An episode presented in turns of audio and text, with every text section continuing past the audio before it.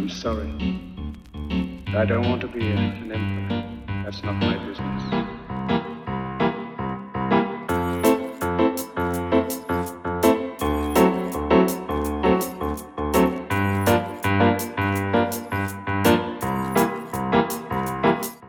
En France, 600 000 jeunes de 14 à 25 ans sont touchés par des troubles des conduites alimentaires.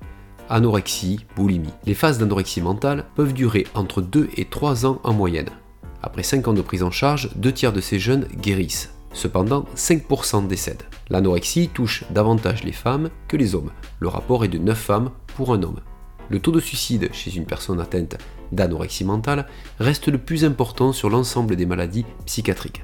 C'est donc une véritable problématique psychique qui certes n'est pas prévalente comparée à d'autres problèmes psychiques, mais qui est très compliquée à traiter et à prendre en soin. Doit-on parler d'anorexie mentale au cinéma au risque d'encourager les jeunes à vouloir maigrir à n'importe quel prix? C'est la polémique provoquée par le film To the Bone à sa sortie, tout comme l'aspect romantisé de cette fiction qui, aux yeux d'un certain public, donne un aspect léger au film traitant pourtant de sujets sensibles et complexes.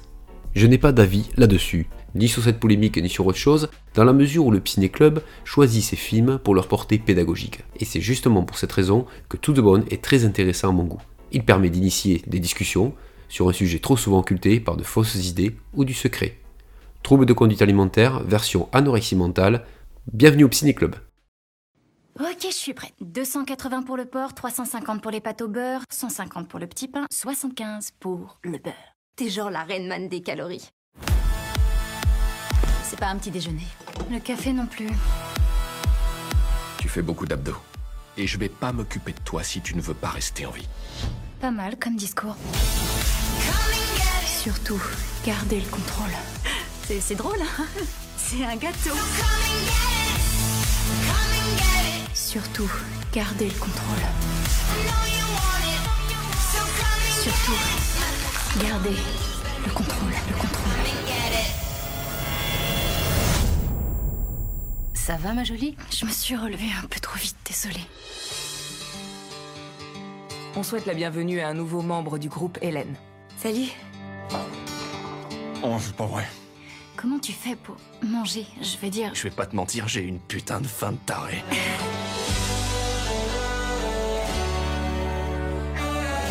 maman. Dirait un fantôme.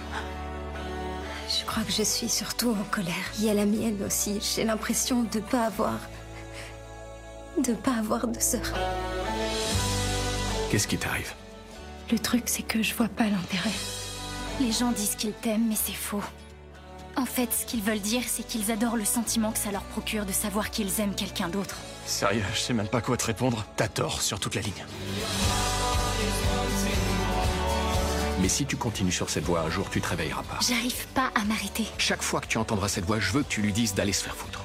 Va te faire foutre la voix Va te faire foutre la voix Je veux que quelqu'un me dise pourquoi on est ici. Parce qu'on est en vie. Excellente réponse.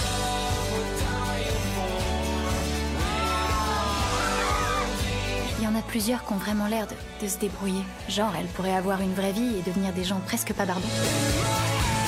Est-ce que tu viens de dire un truc vaguement optimiste? J'ai juste dit presque pas. Marty Noxon est la réalisatrice et scénariste de ce film. Elle réalise là son premier film, elle-même a été anorexique durant une période de sa vie. To the Bone est une distribution Netflix uniquement. Et là je dis bonne pioche, car sur le marché du cinéma, on trouve peu de films qui traitent des troubles des conduites alimentaires.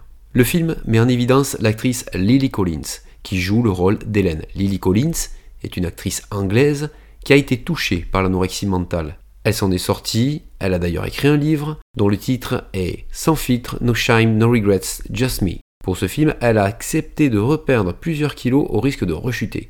Toute bonne va à la fois s'intéresser au corps amaigri des acteurs et donc à la sémiologie et à la reconstruction psychologique d'Hélène et des autres pensionnaires du programme de soins. Il y a donc pour moi un bon équilibre pour expliquer, à des yeux profanes, l'anorexie. Dans cette analyse, je vous propose de passer en revue les différents protagonistes du film, en commençant bien sûr par Hélène. Quel âge t'as, en fait? 20 ans. Et c'est pas ma mère. 20 ans ah. Et euh, t'es genre une artiste? T'as. euh, euh, L'autre dame a dit que t'étais connue. C'est des conneries. Mais t'as pas été genre euh, harcelé par un fan ou un truc dans le style? Suzanne est ma belle-mère. Elle a tendance à dramatiser. Tu reçois une pauvre lettre et c'est un fan qui te harcèle. Quand elle l'a expliqué, ça avait l'air vraiment sérieux. Ouais, bah. C'est pas vrai. Difficile de donner un âge à Hélène, ce qui est souvent le cas chez les personnes anorexiques. Hélène a une vingtaine d'années, les yeux charbonnés, talentueuse et insolente. Elle détourne sa souffrance relationnelle grâce à son blog artistique. Mais depuis peu, elle a mis son blog en sommeil car une de ses followers les plus assidus s'est suicidée. La souffrance morale est bien présente chez Hélène, mais elle multiplie les échecs thérapeutiques. Ça te plaît d'avoir ça? Tous ces poils? Quoi? Je... Non, j'aime pas ça. C'est du lanugo. Ton corps essaie de garder la chaleur en fabriquant du duvet. Mais tu le savais déjà, n'est-ce pas? La glace, c'est ce qu'il y a de mieux. Ça se vomit facilement. Comment tu sais que t'as tout sorti Quand ton dégueulis est clair et que ça brûle plus. J'aimerais pouvoir gerber. J'arrive juste à m'empiffrer. Toi, tu gerbes Euh, j'ai essayé, c'est pas mon truc. Alors, comment t'évacues J'alterne. J'ai des périodes où je mange tout ce qui me passe sous la main jusqu'à ce que ça me dégoûte. Ensuite, je mange. Ça va aller. Le lanugo. Ce duvet que le corps, en réaction de la fonte des muscles et des graisses, génère pour éviter l'hypothermie. C'est dingue. Quand le corps souffre, il peut être extraordinaire. D'ailleurs, Hélène est très souvent habillée avec plusieurs couches d'habits sur elle. Hélène présente un cortège de signes cliniques, donc toute une sémiologie typique de l'anorexie mentale. La classique triade du jargon psy, les 3 A. Anorexie, amaigrissement, aménorrhée, ou l'absence de cycle menstruel. Premier A. La conduite anorexique est tout d'abord une conduite active de restriction alimentaire. Cela se caractérise par le fait qu'Hélène ne mange pas, surtout ce qui est calorique. Elle est d'ailleurs nommée le Rayman des calories ou Calorie Asperger par sa sœur. Elle gratte la croûte du poisson, probablement trop grasse ou trop sucrée. La peur de grossir et le désir de maigrir font que la problématique du poids est le pivot des préoccupations d'Hélène et de son entourage, à la différence qu'Hélène a une perception de l'image de son corps trop grosse. Et pour son entourage, c'est l'inverse. Il n'y a qu'à voir les réactions de sa belle-mère et de sa mère lorsque ces dernières retrouvent Hélène après quelques semaines d'absence. Oh, Seigneur. J'ai attrapé un rhume et du coup, j'ai. Ça m'intéresse pas. Allez, si. Tu vois ça? Tu, tu vois à quoi tu ressembles? Ouais. Tu crois vraiment que c'est beau? Non. Dans cette obsession du poids, Hélène n'a pas dans ses conduites ce qu'on appelle les conduites de purge. Elle dit d'ailleurs Non, c'est pas mon truc. La purge, c'est utiliser des moyens tels que se faire vomir ou provoquer des diarrhées en utilisant des laxatifs. Aux conduites de restriction, Hélène ajoute, elle, l'hyperactivité. Elle s'avale, entre parenthèses le verbe bien choisi, des séries d'abdos jusqu'à en avoir des marques d'échymose dans le dos. La conduite anorexique amène le deuxième A, l'amaigrissement, parfois morbide. Le déni de sa maigreur pousse Hélène dans une situation morbide, mais aussi Et vous affamer, ça peut vous rendre euphorique, comme pour un toxicomane ou un alcoolique. C'est toute l'ambivalence de cette pathologie. Pearl, une autre pensionnaire de la résidence, a dû être sondée au niveau gastrique tellement son poids était trop bas. Hélène, très régulièrement, teste le diamètre de son bras en l'entourant avec sa main et en essayant de rejoindre son pouce et son index. C'est une mesure de vérification de cette maigreur. Un repère qui signifie tout, et surtout qui signifie que tout est sous contrôle pour elle. Donc, rituel, maîtrise, astuces viennent régulièrement ponctuer la vie d'Hélène, particulièrement à l'approche des pesées, avec l'idée de se remplir avant pour fausser le poids de la balance en l'augmentant artificiellement. Parlons du troisième A, l'aménorrhée. Par définition, l'aménorrhée est l'absence de menstruation ou de règles chez une femme. Elle peut être normale dans certaines situations, mais dans le cas d'Hélène, elle est secondaire à l'anorexie et à l'amaigrissement. Intéressant aspect psychopathologique, ce symptôme est peut-être un marqueur chez Hélène d'un évitement de la féminité, de la sexualité et, soyons fous, de la mise à distance du père. Non, non, non, non, non C'est vrai que l'eau, t'es pas bien. On comprend plus là. Quel est le rapport entre aménorrhée et mise à distance du père? C'est toi? C'est toi mon moi casse-pied Oui. Dis donc, euh, tu nous as carrément fait une mutation là Oui, paraît que ma voix était trop nasale. L'autre est plus balèze. Je peux? Bah oui, comme tu veux, tu peux. Tu t'émancipes, tu prends ta place, c'est bien. Merci. Bon alors, euh, le rapport entre aménorrhée et la mise à distance du père, c'est quoi? Je t'attendais, mon moi casse-pied.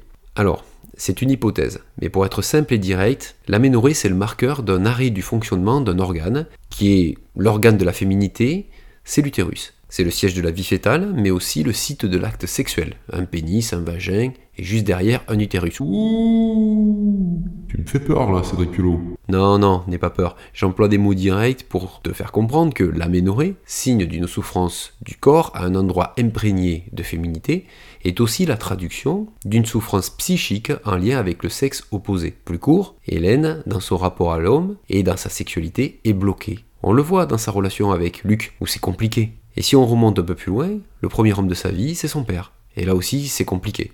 On va d'ailleurs en parler. Papa ne vient pas? Désolé, il est retenu au travail. Ok. Je veux que tout le monde comprenne bien qu'il ne s'agit pas d'un procès. Ce que je veux dire, c'est que le père d'Hélène n'a jamais vu qui elle était vraiment. Elle était petite quand il a quitté la maison. Oui, parce que tu couchais avec ta meilleure amie ici présente. C'est pas pour ça qu'on a divorcé. Parce qu'il y a une meilleure raison. Nous ne sommes pas venus ici pour défendre notre couple. Quand est-ce que tu vas décider à changer de disque, Suzanne? De quel disque tu parles? Tu le sais très bien. Je dis la vérité. Jack ne voulait plus avoir de rapport. Eh bien, il ne rechigne pas avec moi deux fois par semaine, réglé comme une horloge. Ah, J'y crois pas. Et puis je te signale que c'est pas lui qui l'a abandonné. On n'a pas abandonné Hélène, on a déménagé à Elles l'ont foutu dehors et elles ont balancé ses valises sur le trottoir. Parce qu'elle s'occupait toute seule de la maladie d'Hélène et que ça durait depuis des années. Je n'ai pas abandonné ma fille. Je l'aime plus que ma vie, mais je sais pas comment réagir quand je la vois mourir sous nos yeux. Quel bordel cette séance. Il faut vraiment que t'ailles mieux, histoire de plus jamais voir cette famille de tarés.